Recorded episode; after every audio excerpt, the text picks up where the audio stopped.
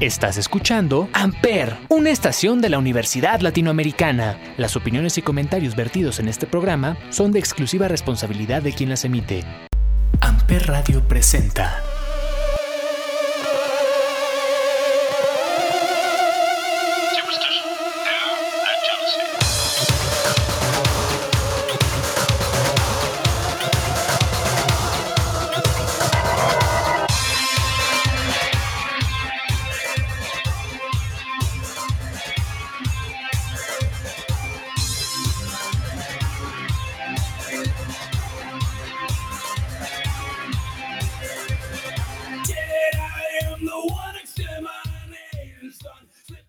A todos, bienvenidos a este podcast llamado 35 milímetros a través de Amper Radio de la Universidad Latinoamericana. Y como todos los jueves nos acompaña Olivier. Olivier, ¿cómo estás? Hola Ismael, bien, gracias aquí. Como siempre, contento de estar en 35 milímetros una vez más. Así es, y recuerden que en este podcast hablamos de cine, hablamos de directores, hablamos de películas. Y pues en esta ocasión nos toca hablar de un director que, además de director, es el vocalista y miembro permanente de una de las bandas más importantes de, pues, la música trash, del metal, del groove, del hillbilly. Eh, pero bueno, no vamos a hablar hoy de su música, sino vamos a hablar de su carrera como director. Un director que trajo al siglo XXI un género que estaba un poquito olvidado y que mucha gente no ubicaba, que es la serie B, sobre todo más enfocada hacia el terror, porque la serie B pues también se enfoca de repente como a la ciencia ficción y cosas así, eh, que ha rescatado clásicos del terror como lo es Halloween, que nos trajo mucho estas historias en donde pues el asesino se vuelve tan carismático que la gente siente empatía por, por los asesinos.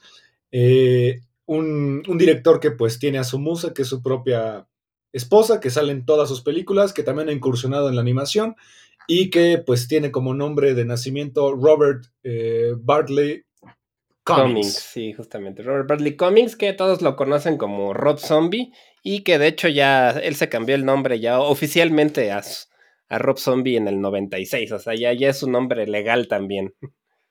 Exacto. Yo, yo él lo conocí por este, este programa de MTV que era MTV Creeps. Mm.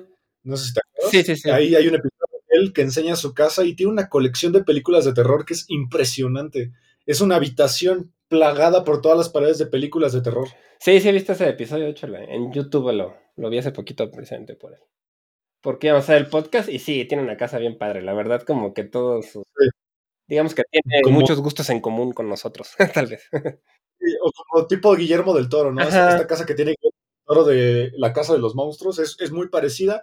Y algo que a mí me parece muy chido es que hace algo similar a lo que hace Quentin Tarantino, de que rescata actores que en su época de jóvenes fueron muy famosos y que ya nadie los contrató. Él, él ha dedicado mucha parte de su obra fílmica a rescatar este tipo de actores, entre ellos Sid Gain, que fue su, uno de sus actores fetiche, que pues ya falleció, Bill Mosley, que también es muy conocido por películas de terror de bajo presupuesto, este, Malcolm McDowell, que estuvo en, en una de tus películas favoritas, que es La Naranja Mecánica, eh, Ken Forey, que Ken Forey, además de salir en un clásico del terror, que es eh, Dawn of the Dead, de George Romero, también era el papá de Kenan Nickel. Eh, Danny Trejo, eh, Richard Brake, que ya hablamos de él en un episodio, que es este villano que, nadie lo ubica bien de nombre, pero siempre sale en películas de terror. Y pues su esposa, ¿no? Sherry Moon. Sherry Moon Zombie. Sí, es un cuate que se nota que es fiel, ¿no? A la gente que lo. Pues que lo apoyó desde el principio, lo sigue llevando a sus, a sus proyectos. Y bueno, a su esposa no la. Creo que no ha salido en un solo proyecto de él sin que salga ella hasta sus videos musicales, digamos, de, como, Rob Zombie sale. Eh, pero bueno, él, él empezó su carrera en el año 2003 con una película que a mí me parece increíble. Yo la podría ver todos los días porque incorpora ese tipo de serie B, eh, como lo, que siempre mencionas tú, ¿no? De, de, este cine de permanencia voluntaria, en el cual de repente te ponían comerciales. Y de hecho, en las mismas películas hay como comerciales de Halloween bastante chidos. Eh, es una película, pues, de, que principalmente es de terror, pero yo siento que también tiene como mucha, mucha parte cómica, sobre todo por un actor que sale ahí que es un hito de la comedia, que es este Rain Wilson, que lo conocerán por The Office. Claro, es el protagonista. bueno, sí, es protagonista, parece. Es, de los protagonistas. y que para mí es como una sátira hacia la masacre de Texas. Sí, eh, justamente a mí se me hace muy, muy parecido a la masacre de Texas. Solo que con una una temática como más retorcida, eh, como más, más televisiva, y estamos hablando de su ópera prima, eh, The House of a Thousand Corpses o La Casa de los Mil Cadáveres. Sí, es en, este, pues yo creo que la fecha sigue siendo de sus películas más reconocidas, ¿no? A pesar de todas las que tiene, creo que es de la que tiene un estatus ya de, de culto entre los fans de Rob Zombie y del terror. Es del 2003. Y bueno, él empezó, como ya la mayoría sabrá, como músico, ¿no? Eh, y antes todavía de ser músico era. Este. Él cuenta que sus papás eran. trabajaban en carnavales. Este, cuando él era niño, y por eso es que en sus películas y en mucha de su música, este, mete mucho esta imaginería de los carnavales, de las ferias, de los circos, ¿no? Y este. Y pues en esta película se nota bastante. Y, después, este, bueno, él, este, sus papás creo que se dejaron lo de la lo del carnaval porque tuvieron ahí creo que una situación de una balacera y cosas así, entonces decidieron este mejor ya salirse de ese negocio y, y se fueron a Nueva York y él en Nueva York empezó a estudiar ya diseño gráfico en una escuela muy muy conocida de Nueva York, pero pues decidió mejor salirse de la escuela, no, no terminó sus estudios y empezó a, a trabajar en la música empezó a trabajar también como diseñador gráfico en revistas porno, que era muy... Así empezó él y también este, después de eso trabajó como asistente de producción en un en el show de Peewee, que es este cuate bien raro que la verdad a mí nunca me ha gustado, pero bueno, era muy conocido. ¿Cómo se llama este? este Peewee Herman, un Peewee algo así, ¿no? Pero, no creo cómo se llama su actor. y así empezó él y después empezó a hacer un poco de un nombre en la música con White Zombie, que es este grupo, pues que ya a lo mejor han escuchado. Y después, este, con el tiempo, él cuenta que esta película, este, fue un, día fue a los estudios Universal porque lo, le querían encargar que hiciera una casa del terror para un, ya ven que en los estudios Universal hay como un parque de diversiones. Y a él se le ocurrió, bueno, pues ¿por qué no les este, picheo una película? Este, y el cuate no tenía más que el nombre y una idea vaga de la trama. Total que dijo, pues a ver, chicle y pega, y se le pichó ahí a un productor de Universal y que se la aceptan, ¿no? Y el cuate dice que estaba sorprendidísimo porque, pues él ni siquiera tenía un guion, nada, ¿no? Nada más este, pichó la idea y le dijeron que sí. Y dice, bueno, pues ahora qué hago, ¿no? Y se puso ahora sí a, escribir esta, la causa de los mil cuerpos. Y que terminó siendo una trilogía. Además, además y se volvió, y que le fue muy bien. otra característica es que esta película iba a salir en el 2000 o sea, él la grabó en los finales de los 90, iba a salir en el 2000, pero como pasó esto de la masacre de Columbine en el 99, el, el estudio la, la, retuvo hasta el 2003 porque pues no querían problemas de, pues de, por la violencia que tienen, entonces... La sensibilidad. Ajá, entonces salió hasta el 2003 y pues fue un éxito para el cine de terror, digamos, de, de serie B, ¿no? De bajo presupuesto. Independiente, exacto. Eh, digo, la película nos habla de esta familia muy parecida a los de la masacre de Texas. Estos son los Fireflies, que es una familia de psicópatas, que básicamente el pitch es muy similar a la masacre de Texas. Un grupo de jóvenes se pierde en la carretera, eh, les ponchan una llanta y pues una de los, de los miembros de esta familia los rescata, los lleva a su casa y ahí empieza la locura, ¿no? Originalmente, pues, los chicos perdidos estaban en busca de una leyenda urbana que es el Dr. Satan, que supone que es este científico que torturaba y hacía como experimentos con cuerpos humanos. Eh, muy, muy parecido a lo que pasa en la carretera del Área 51. No sé si has visto, ¿no? Que hay mucha gente que sigue la ruta con cosas extraterrestres. Sí, sí, sí, que tienen como la ruta para seguir todo lo de Roswell y cosas de ese estilo, ¿no? Exactamente. Es una trama similar, solo que con este asesino en serie, el Dr. Satan, y que pues bueno, al final eh, terminan con esta familia que poco a poco los van matando, los van torturando. Y, lo interesante de la película es que de repente te aparecen como hasta, como cortes comerciales o como transiciones muy extrañas. Eh, muy, muy características de la televisión o de justamente de la serie B. Y también la película, la grabación, eh, o sea, se siente muy granulada, como de muy bajo presupuesto, aunque a mí me parece que es a propósito para que se sienta como una película de bajo presupuesto. Sí, pues es una película relativamente barata que costó 7 millones de dólares. Y bueno, recaudó este, un poquito más del doble, ¿no? 16, casi 17 millones de, de dólares a nivel mundial en, en, esa época, ¿no? Y entonces, pues, realmente no es una película de super presupuesto, pero aún así 7 millones de dólares, pues no, no está mal, ¿no?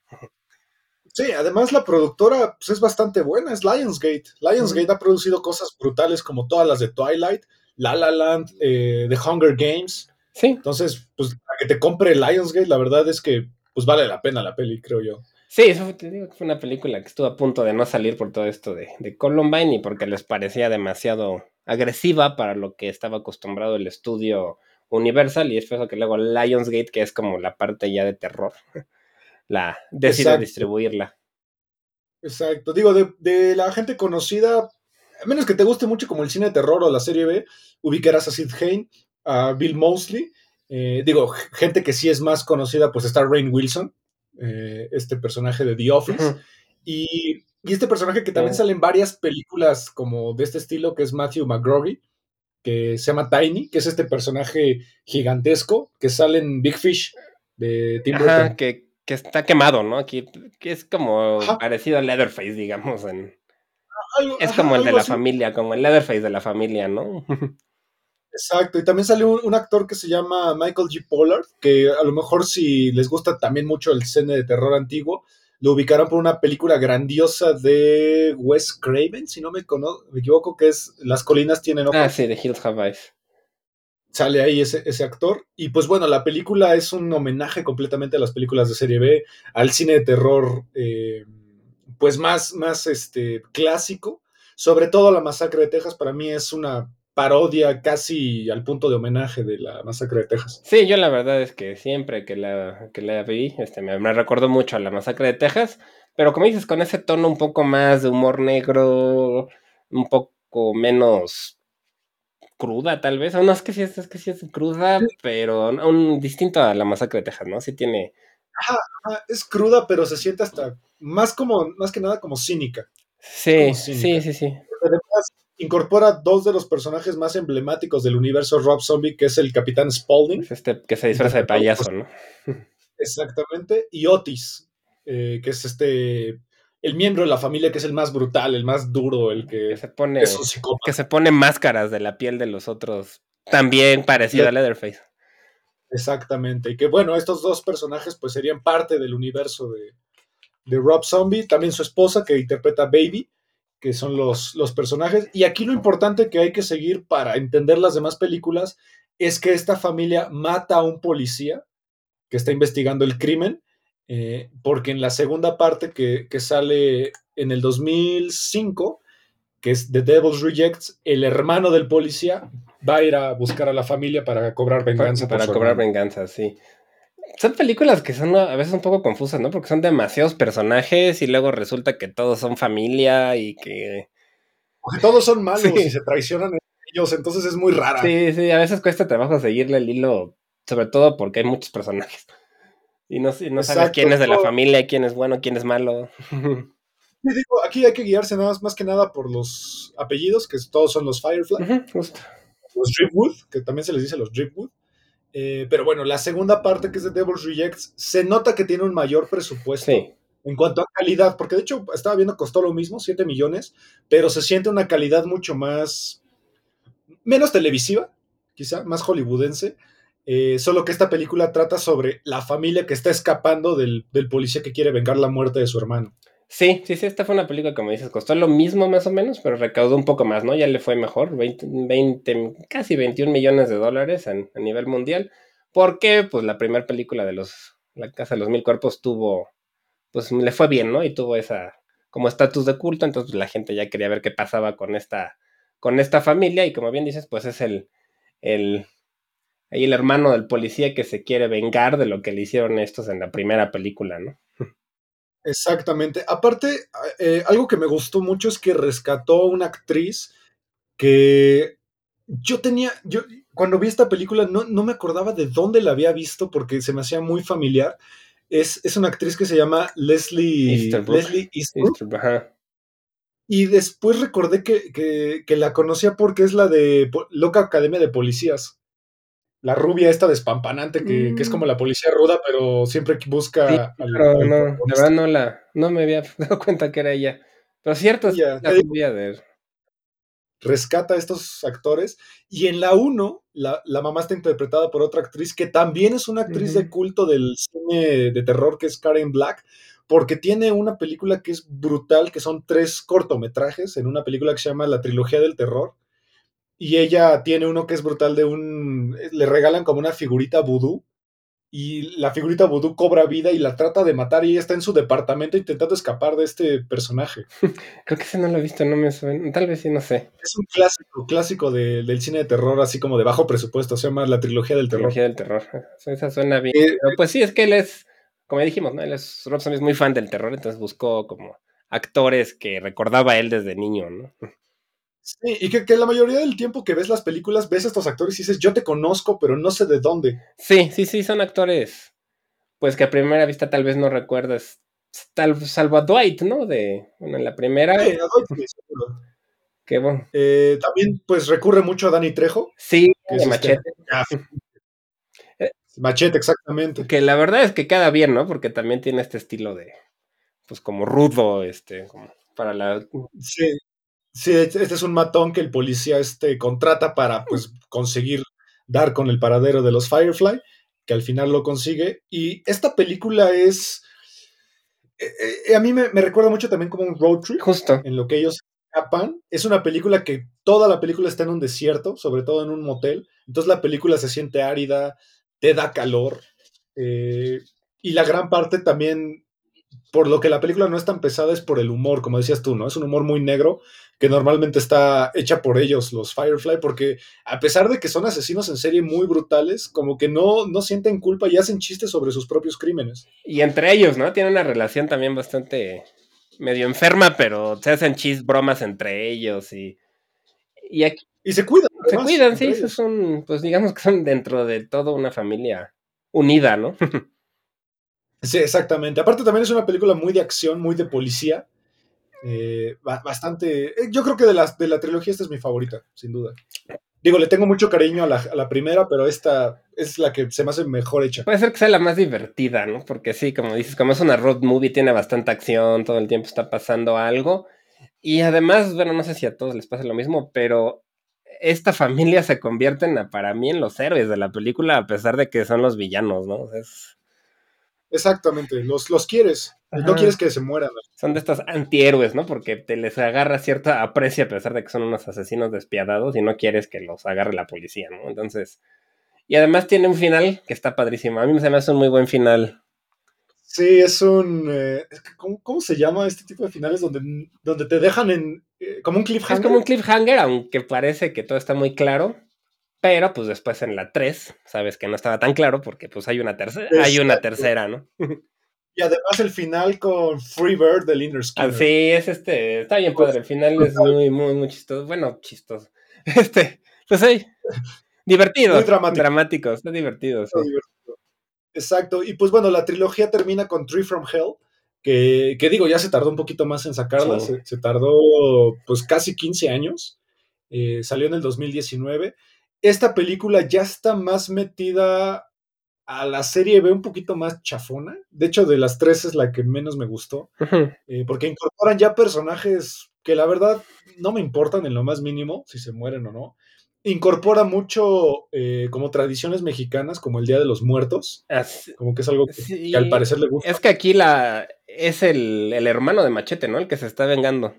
Y es un mexicano más, un narco, ¿no? O algo así en mexicano. Y entonces pasan muchas cosas en México. A mí a veces me recuerda al mariachi, de ese estilo también. Sí, que el actor es Emilio Rivera, que es el, uno de los protagonistas de Sons of Anarchy. Juan, justo así, sí, de hecho. El, es este, el, señor. líder. Ajá, es el más, ajá, el líder. Y esta, de hecho, fue más barata, costó 3 millones de dólares, la mitad. Y pues tampoco le fue tan mal también. De hecho, esta creo que perdió dinero, parece que ganaba nada más 2 millones 200 mil dólares. Pero para hacer una película de este estilo, está bastante bien ganar. Cualquier cosa es ganancia. Sí, sí, sí, claro. Eh, eh, la película, la verdad, a mí me parece que, que hasta cierto punto es innecesariamente larga. Dura casi dos horas, pero hay momentos donde como que sientes que ya duró mucho a pesar de que no es tan larga. Sí, la verdad igual ya está. Como que se la tal vez no era tan necesaria, ¿no? Porque la segunda acaba bien y entonces a lo, mejor esta arruina un poco esa fantasía de la segunda, ¿no? Sí, de hecho, yo sí recomendaría hasta quedarse en la 2. Sí. Y quedarse con ese fin. Sí, la verdad es que, digo, no es que sea mala, pero sí, de las, de la trilogía es la, la más floja, ¿no? Sinceramente. Exacto, aquí pues repite los tres actores principales, que es Sherry Monzumbi, su esposa, Bill Mosley y Sid Hain. Y bueno, algo extraño es que algunos personajes que según yo murieron en otras, de repente aparecen otra vez. Pues es que no sé, te digo que por eso se me hace a veces confusa por los personajes, o a lo mejor no murieron y pues estaban, nada más los dejaron ahí moribundos, quién sabe. Pero sí. Sí, sí, es es una, tiene un concepto extraño que de hecho en la serie B se hace, ¿no? Que se repiten muchos personajes o actores que, como por ejemplo Bela Lugosi, que ah. interpretó muchas veces a Drácula, pero también interpretó a Frankenstein, pero también es el hombre lobo y es raro. Sí, claro, es que, pues, como que se vuelven estos actores icónicos y, los van usando una y otra vez, ¿no? En las mismas películas. Pero yo creo que digo, o sea, tampoco está de más. A lo mejor lo más interesante para nosotros podría ser ver las cosas mexicanas. Por ahí hay un asesino con máscara de luchador. Exacto. Entonces, bueno, podría ser que esa parte podría ser lo, más interesante, sobre todo para nosotros que estamos aquí en México. Aparte, a mí me, me parece muy curioso que la primera película, casi toda la película está lloviendo, entonces sientes ese ambiente frío y mojado, mientras que las otras dos son como en desiertos, entonces sientes ese ambiente más árido, ¿no? Más caliente. Sí, Sí, es que la primera es. A mí se me hace como la más tradicional de terror. La segunda como la más divertida y la tercera sí ya la más flojita. Sí, de hecho la primera a mí también me recuerda mucho a otra que te encanta, que es Evil Dead. Sí, tiene también muchas de esas influencias tipo San Raimi, este... Sí, pues sí, sí. muy similar, sí. Exacto, pero bueno, en estos 15 años pues no perdió el tiempo Rob Zombie, hizo un remake de un, la primera película slasher por excelencia de uno de los clásicos más importantes del cine de terror, eh, la, obra maestra para mí de John Carpenter, Halloween, una versión en la que nos cuentan más la historia de, de, este asesino Michael Myers, de cómo se hizo asesino de niño.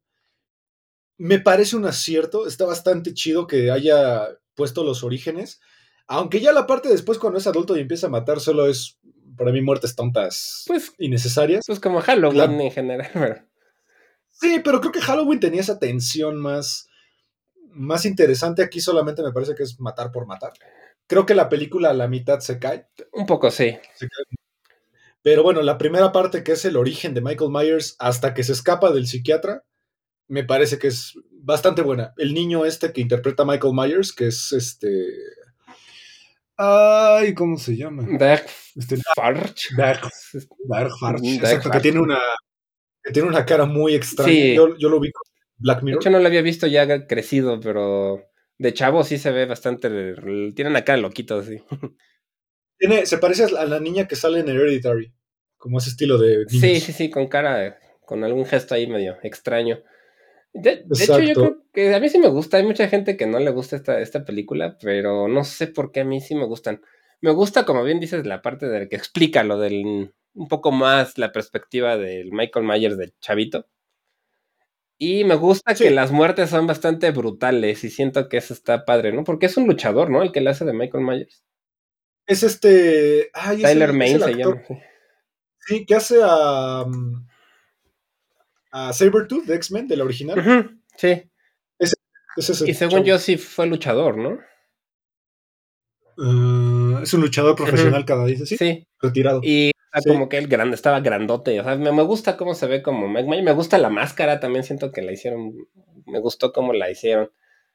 Sí, es que pues la verdad interpretar este personaje es, es un peso, porque pues es un personaje clásico, ¿no? De, de, pues del cine de terror. Aparte rescata dos actores que son ya también clásicos del cine, que es Malcolm McDowell. Como Loomis. Eh, o Alex de La Naranja Mecánica. Y a Brad Dourif, que Brad Dourif es también como de esos actores que a lo mejor no ubicas de nombre, pero seguro has visto una película de él, empezando por Chucky. Él es la voz de Chucky y es el asesino. Eh, One Flew Over the Cuckoo's Nest, que a mí me parece un actorazo en esa película. Eh, sale en la 4 también de de Alien, sale en Terciopelo Azul de David Lynch. Sí, sí, es un actor bastante que también tiene una cara extraña, ¿no? Tal vez por eso, o sea, también tiene cara de malo. Sí, sí, sí. Repite Dani Trejo, tiene un papel muy chiquito, pero sale. Pero, ese papel de Dani Trejo a mí me gusta mucho porque es el conserje del, del, psiquiatra que, que, trata bien a, a, Michael Myers y siempre lo cuida. Y a pesar de eso, el acierto para mí de Rob Zombie es que demuestra que Michael Myers no siente empatía por nadie. Sí, claro. Él, él era como su único amigo, digamos, ¿no? Y de todas formas lo, mata, y lo mata. Y A mí me gusta toda esa escena en la que está él con sus máscaras, porque hacía máscaras, ¿no? Cierto. Y por ahí en la pared hay una máscara de las de Slipknot colgada. Está, me gusta eso. ¿Serio? Sí, por ahí anda la. como hecha ahí con papel. Entonces está, está, está buena la. La esa parte. Y pues sí, la verdad es que es una película que a muchos les parece innecesaria. Pero a mí me gustan más que los remakes últimos que hicieron, que salieron el año pasado, uno me parece, y otro hace como dos, tres años, ¿no? Sí, que esos sí son de John Carpenter. Solamente que lo que se me hace muy estúpido es que hayan borrado como toda la historia pasada y otra vez nos quedamos en... La una es la única que sí es canon y los demás no. Pero John Carpenter nada más fue como asesor, ¿no? Productor, algo así. Porque las dirigió otro cuate, no me acuerdo cómo se llama. Sí, sí están dirigidas por otras personas, pero. Pero a mí la verdad me gustan más estas de Rob Zombie que esas dos últimas. No sé. Sí, aparte también está chido que en esta película, como decías tú, ¿no? explica el origen de las máscaras, de cómo la primera máscara es una como hecha de papel maché este, naranja. Ah, ya encontré la máscara, tienes razón. Sí, por ahí anda. Entonces, órale. Aparte, también está chido que aquí está buscando a su hermana, pero su hermana es una adolescente, entonces, eh, digo, no me acuerdo si en la original Jamie Lee Curtis estaba Pues supuestamente tenía 17, nada más que ella siempre se vio grande, ¿no? Sí, siempre se ve señora. Pero no, sí era chava, o sea, ella sí era joven realmente, nada más que se... No, me acordaba que fuera tan chica como esta. Es que esta chica sí se ve muy chiquita. Sí, es que sí, sí, sí se ve mucho más chava. Exacto. Ya después llega una pequeña, un pequeño tropiezo para mí, que es Halloween 2, que también es dirigida por él, donde Michael Myers empieza a tener visiones sobre su mamá, porque en esta explica que su mamá, al él ser cautivo en un hospital psiquiátrico, pues se suicida. Y aquí pues tiene visiones con ella, que le dice que tiene que ir a buscar a su hermana, y no sé, me parece una película no voy a decir mala, me parece una película muy confusa. Digo que nada más era pretexto para meter a la esposa. la verdad. Pudo haberlo hecho con visiones, con, visiones y ya. Sí, sí, la verdad es que la dos no es tan buena como la primera. A mí me sigue gustando porque me entretienen. La verdad, estas películas donde sale Michael Myers nada más matando gente me entretienen mucho, pero sí, todas esas secuencias oníricas, como dices, sí están medio chafas, ¿no? Sí, son películas que pues al final no, no te tomas tan en serio. Eh, o sea, no, no, vas a criticar así como planos o, no. o el guion es así asombroso ni nada, porque pues la verdad no lo es. Solamente, pues es una película de terror eh, con asesinatos violentos y donde tienes un personaje ya icónico que es Michael Myers, ¿no? Sí, sí, la verdad no aporta. Es lo que mucha gente le critica, ¿no? Que no aportó realmente nada y que a lo mejor su forma de interpretar al niño para muchos no les gustó, ¿no? Que, que estaba de más. Pero a mí la verdad que me entretuvieron y pues, pero yo sí las considero, cuando veo Halloween, sí las pongo ahí para también. Sí, la verdad, sí. Eh, no, nunca he visto una opinión que haya tenido John Carpenter eh, sobre este remake. Eh, pero la verdad creo que la 1 está a la altura. Digo, la, original se ve vieja y, la música de John Carpenter pues te ayuda bastante, pero digo, yo siento que está a la altura, sin problema. ¿eh? Que según yo, este, esta película, la 2, que Rob Zombie no quería hacer la 2 ya, porque como que no quedó tan satisfecho con la primera, pero como le fue muy bien, este, el estudio lo presionó hasta que aceptó, y dijo, bueno, pues vamos, la aventamos porque... Pero realmente él no tenía como ganas de hacerla. Entonces a lo mejor por eso es que se nota un poquito más, pues más chafa, ¿no? Porque la verdad es que la, primera costó 15 millones y recaudó 80 millones en a nivel mundial, o sea, le fue muy bien. Sí, bastante bien para una película pues, de este estilo, ¿no? Que de hecho, más bien yo siento que mucha gente fue a verla por nostalgia y curiosidad. Sí, también. Que de hecho es su película más exitosa, la primera de Halloween. Exacto. Ya después hizo una adaptación de un cómic que él escribía, que se llama Las, Las aventuras del supervisto, que es este antihéroe que tiene una máscara de luchador y pelea contra criaturas clásicas del cine de terror desde serie B. Eh, solo que le adaptó con las voces que pues, evidentemente todos sabemos que es su esposa, Sid, Hain, Bill Mosley. es una película que a mí me cansa mucho, o sea, me parece un humor demasiado sexualizado, o sea, hace chistes completamente sexuales, eh, pero que me parece, digo, no sé si la palabra está bien, me parece hasta vulgar, sin que sea gracioso. Es que yo, la verdad no, la he visto, pero... Mm, yo siento que no te pierdes de nada. Eh, al final, digo, para hacer chistes sexuales que tengan como una calidad bastante buena, está padre de familia, incluso los mismos Simpson, Beavis and Butthead, pero aquí me parece que nada más es sexualizar por, por sexualizar.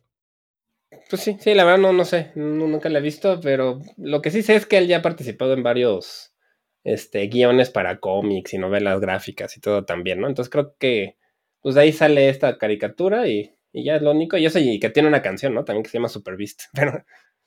El exacto. Eh, y después en el 2012 hace una película que a mí me pareció genial. A, ti me decías que no, no te gustó tanto. Eh, eh, habla sobre las brujas, sobre todo sobre los juicios de Salem, pero digo, si alguien no sabe qué son los juicios de Salem, son estos juicios que son de 1692, en donde en, Salem, Massachusetts, se quemó a muchísimas mujeres y hombres acusados de brujería por razones muy estúpidas, como incluso hasta vi un caso de una señora que estornudó durante el Padre Nuestro en una iglesia y la acusaron de brujería. O sea, sí, sí, era. Fue una época absurda, sí, la verdad. Fanatismo, total fanatismo. Sí, como dices, es una película de, brujas, ¿no? Tal cual. Sí, exactamente. Y pues la película nos habla de la heredera del, del juez más este, implacable dentro de, la, de los juicios de Salem, que es el señor Hawthorne, el juez Hawthorne y que esta chica es la heredera, entonces, pues es una chica con una estabilidad emocional bastante cuestionable, que se va a vivir con unas señoras y que las señoras resultan ser brujas y la quieren, no me acuerdo si la quieren matar o la quieren como poseer, porque ella es la heredera del juez Hawthorne. Sí, es rara. Creo que a mí esta no me encantó por. Porque tiene también como muchas secuencias ahí oníricas, medio psicodélicas, ¿no? Que está ya como. Sí, es que bueno, yo creo que viene de la mano porque ella tiene una. Eh, como una situación psicológica muy inestable. Ajá, entonces la pasa como en viajes de hongos o cosas así. Y esa parte me aburrió un poco. Y yo la verdad es que a mí no me gusta Sherry Moon Zombie como actriz, no se me hace buena actriz. Terrible, terrible. Ella, o sea, se me hace muy guapa, se me hace que queda muy bien en muchas de sus películas, pero en esta siento que como que su actuación no me encantó. Sí, es una película muy extraña. A, mí sí, sí, me gusta por la idea de, las brujas y todo esto. Aquí rescató una actriz que también ya estaba un poquito olvidada, que es Dee Wallace. Que Dee Wallace a lo mejor la ubican por Cuyo, eh, pues que es este clásico de Stephen King. Por es la mamá de E.T. el extraterrestre. Eh, Critters. Todas estas películas de serie B, pues ya bastante emblemáticas y que pues al final esta chica también es una locutora de radio que habla sobre, tiene un programa como de terror y bueno, de repente también aparecen como clips de música black metal. De hecho, la música está compuesta por un guitarrista que ya hablamos en el podcast de música, que es John Five. Sí, claro que es. Que es el guitarrista de Rob Zombie, que es muy bueno, la verdad. Sí, el tipo es genial. Y bueno, la película yo creo que para ver una película de brujas, mejor ve La Bruja de Robert Eggles. Bueno, sí, es que la verdad nada que ver, ¿no? Esta, esta como es de bajo presupuesto, costó bien, porque estaba viendo que costó bastante barata, digo, un millón y medio es casi nada y pues realmente solo recuperó lo que gastaron, ¿no? O sea, quedó, eran tablas. Sí, no, no es una película memorable para nada, pero para mí es, es disfrutable, está, está bien. Sí, digo, la verdad es que yo como era de Rob Zombie, pues la vi porque sí soy... Casi todo lo que saca él me gusta, ¿no? Me, gusta verlo. Exacto. Ya en el 2016 saca una película que a mí, la verdad, me gustó bastante, me entretuvo mucho, que se llama 31, que justamente habla sobre como unos psicópatas que se dedican a hacer como una cacería de gente la noche anterior a Halloween, ¿no? Sí, en un carnaval, ¿no? Es un... Murder World. Ajá, ahí viniendo pues de su background de, de carnavales y de que él también, este, yo creo que ya tiene tiempo que no, pero ponía también una casa del terror muy grande en Halloween como un evento también que hacía Rob Zombie. Entonces, pues esto como que viene de ese gusto que tiene él por todo lo de carnavales, casas del terror, todo esto. Y pues sí, es como dices, es un, pues un grupo de igual locos que secuestran a, un grupo de personas y en este carnaval y los empiezan ahí a, a torturar, digamos. Sí, es una película muy frenética, eh, que la verdad es violencia extrema, pero violencia tras violencia tras violencia. Pero a mí me gusta, por ejemplo, que dura poquito, dura hora y media, y, la verdad entretiene bastante. Es, habla mucho también sobre los payasos. Eh, de hecho, los, todos los asesinos de este carnaval se disfrazan de payasos y, y pues la idea es escapar, ¿no? De este, de esta masacre. Se me hace como un juego del calamar, porque es un juego, o sea, los dicen que tienen que sobrevivir 12 horas para poderlos salir, ¿no? Nada más que aquí el premio no es dinero, sino que no los van a matar y ya no. Sí, exactamente, es un survival movie. es, una, también es como parecida a So, solo que sin la parte de los acertijos. Sí, ah, yo lo que a veces le siento es que como, como sale otra vez Sherry Moon Zombie, salen como que a veces siento que se confunde igual con la casa de los mil cuerpos, o sea, se parece, siento que se parecen. Sí, que ella cansa bastante, la verdad, en la filmografía. Sí, es que ella sí, como siempre sale, luego ya no sabes cuál estás viendo. Exactamente. Y pues bueno, la última noticia de la filmografía de Rob Zombie es que va a dirigir eh, una, un reboot de La Familia Monster, este clásico de los años 60. Bueno, estoy seguro, todavía más, ¿no? Yo creo que más viejita todavía. La verdad no, me acuerdo de qué año es. Los monstruos. Pero bueno, es esta parodia de todos los monstruos clásicos que viven en una familia parecida a los locos Adams. De hecho, era como la competencia. No, sí, es del 64 al 66 estuvo la serie. Sí, entonces, pues va a ser esta adaptación que de hecho tú y yo teníamos esta eh, polémica, ¿no? De que si le va a salir la parte cómica o a lo mejor no la va a ser tan cómico. Pues sí, la verdad, quién sabe, porque, pues sí, Los Monsters es una, una, serie de cómica que la verdad es muy buena y que él mismo dice que la quiso hacer porque de niño él la veía y le gustaba mucho, ¿no? Como que. Y yo me acuerdo que yo la yo antes la pasaban en el canal 4, me acuerdo la. Como, como a la hora de la comida y yo la, la veía y también me gustaba mucho. Y pues a ver, ¿no? Porque la verdad, sí, comedia, comedia, nunca la he visto. Porque esta no es humor negro ni nada, es una comedia bastante de situación. Bueno, el Supervisto, pues es cómica, pero te digo, el Supervisto está más orientado como hacia la comedia sexual. Eh, pero bueno, eh, él ya, ya ha hecho cosas sobre los monsters. De hecho, su canción más famosa, que es Drácula, ah, es el auto de los monsters. Sí, claro, sí. sí. Es el auto. Y, tiene varias referencias en sus, en sus videos musicales sobre los monsters. Sí, quién sabe. ojalá que esté buena. La verdad, espero que sí. Creo que es de Netflix, ¿no? Va a salir por Netflix. Eh, creo que sí. Creo que es de Netflix. Y pues los actores, por lo menos, vuelve a repetir obviamente Sherry Moon Zombie como Lily Monster. Sale Jorge García, que es este gordito que salía en Lost. Ah, claro, claro, claro, sí, sí, sí. Floop, pero Floop, ¿quién es? yo, yo, los conozco como en los nombres en español, entonces no. Eh, te digo. ¿Floop? Floop, dice sí. Mm, Floop es. Ay, pues no parece como un personaje tal cual. Sí, igual va a ser. Solo sale de él. sale la. Bueno, ahí Richard Bray, que también salido en sus películas, Cassandra Peterson, pues ahí. Realmente a ver qué tal lo hacen. Pero suena bien, ¿no? Oye, la verdad es que sí se me antoja verla. Sale eh, Cassandra Peterson, que es muy conocida por esta. Elvira. Claro, es Elvira. Esta, señora, que ya, ya está. Ya es grande, ya sí, ya tiene 70 años, pero esa señora se ve enterísima. Sigue estando muy guapa, la verdad. Sí, sí, sí. Eh, repite de Wallace, que es esta actriz ya bastante conocida. Y que, pues bueno, estamos esperando a ver qué pasa. La tiene programada. Mm, no dice, ¿verdad? Fecha. No tiene como fecha de, de No, solo dice que ya está prácticamente terminada, ¿no? Que nada más están como. Sí. Bueno, no es de Netflix, ¿eh? Es de Universal. Universal. Entonces igual va a salir en el. ¿Cómo se llama? El de Universal. El, tienen su. Paramount, no sé, es el de Paramount. Entonces quién sabe en cuál vaya a salir. Sí, Estoy confundiendo con Paramount. Pero pues bueno, al final Rob Zombie pues se ha convertido de estos directores, creo que es más de nicho, porque la verdad, o sea, no, no está al nivel de los clásicos del cine, o sea, que, que sean directores respetados dentro del cine como las tres Cs, que es John Carpenter, eh, Wes Craven y Cronenberg. Ah, no que, han hecho películas que además de ser películas de terror, son películas que fílmicamente están muy bien hechas. Sí, la es que el cuate, yo siento que en general es un tipo muy talentoso, ¿no? O sea, a mí me pasa algo muy raro con Rob Zombie porque ni su música ni sus películas son mis favoritas en general, pero lo admiro mucho. Es como, se me hace un cuate que ha hecho lo que le gusta y lo ha hecho bien y, le, y, pues es exitoso, ¿no? Sí, aparte, como, como bien decías tú, ¿no? Como que respeta mucho el amor al cine de terror.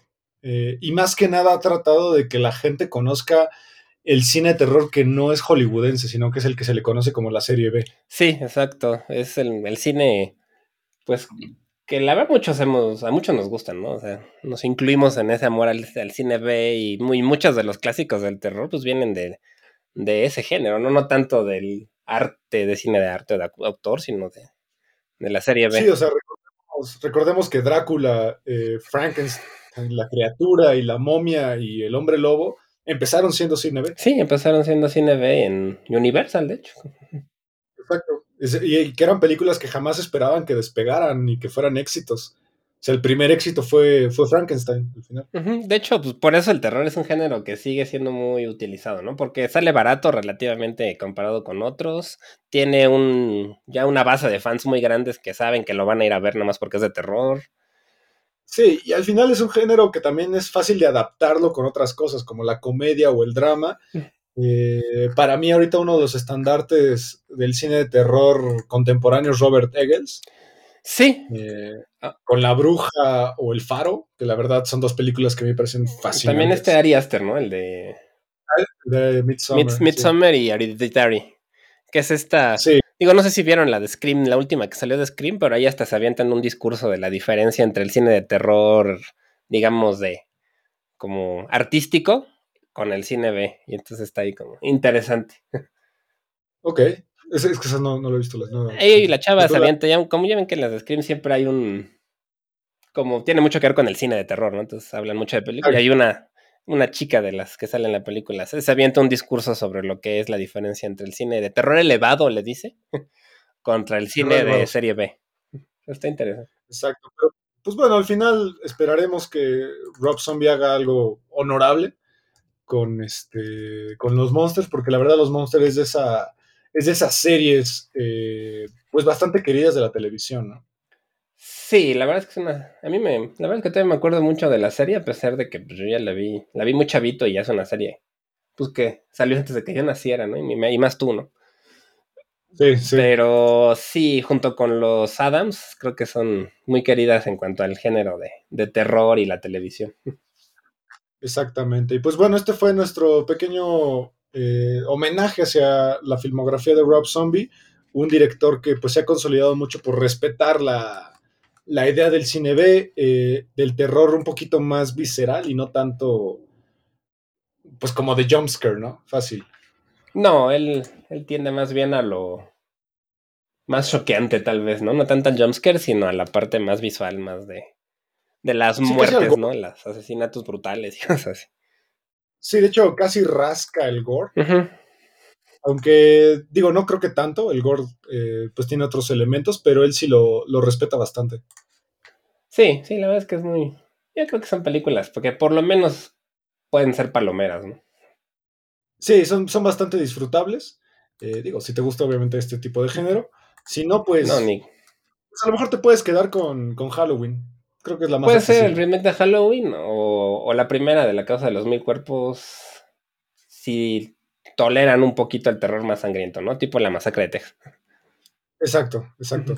Y pues bueno, gracias por escucharnos otro jueves aquí en 35 eh, milímetros a través de Amper Radio de la Universidad Latinoamericana. Olivier, muchas gracias por acompañarnos. Muchas gracias a ti, Ismael, y gracias a los que nos escuchan, a la Universidad Latinoamericana y Amper Radio por el espacio.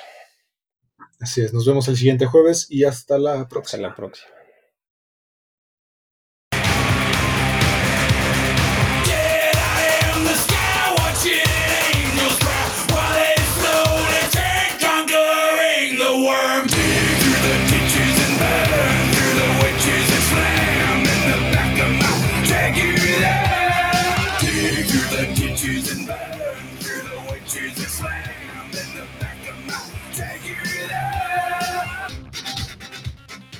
Amper Radio presentó